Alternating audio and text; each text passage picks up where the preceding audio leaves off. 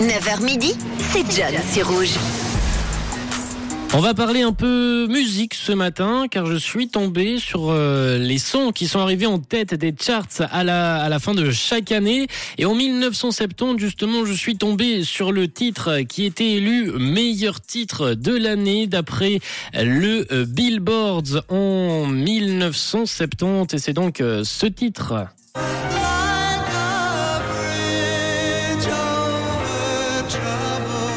Le duo Simon et Garfunkel gagné un awards en 1970 avec la chanson de l'année, mais en Suisse en 1970, on préférait Miguel Rios.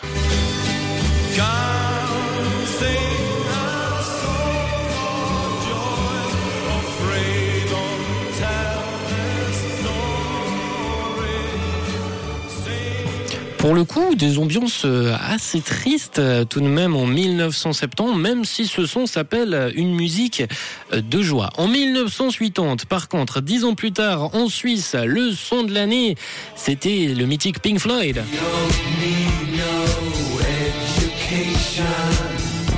Numéro 1 en Suisse ainsi qu'en Suisse romande, un son qui cartonnait.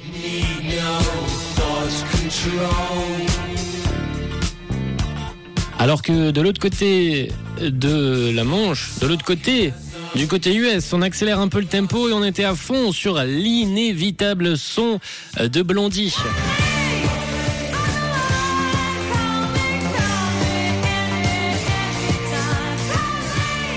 Bon, pour le coup, Pink Floyd suivait quand même de très près en étant le deuxième son de l'année d'après le Billboard toujours. J'ai aussi voulu regarder pour mon année de naissance en 1997 quel était le titre de mon année. Le monde fut rythmé par Jewel, You Were Mean For Me, alors qu'en Suisse, je fis ma première année accompagnée d'une très célèbre voix italienne.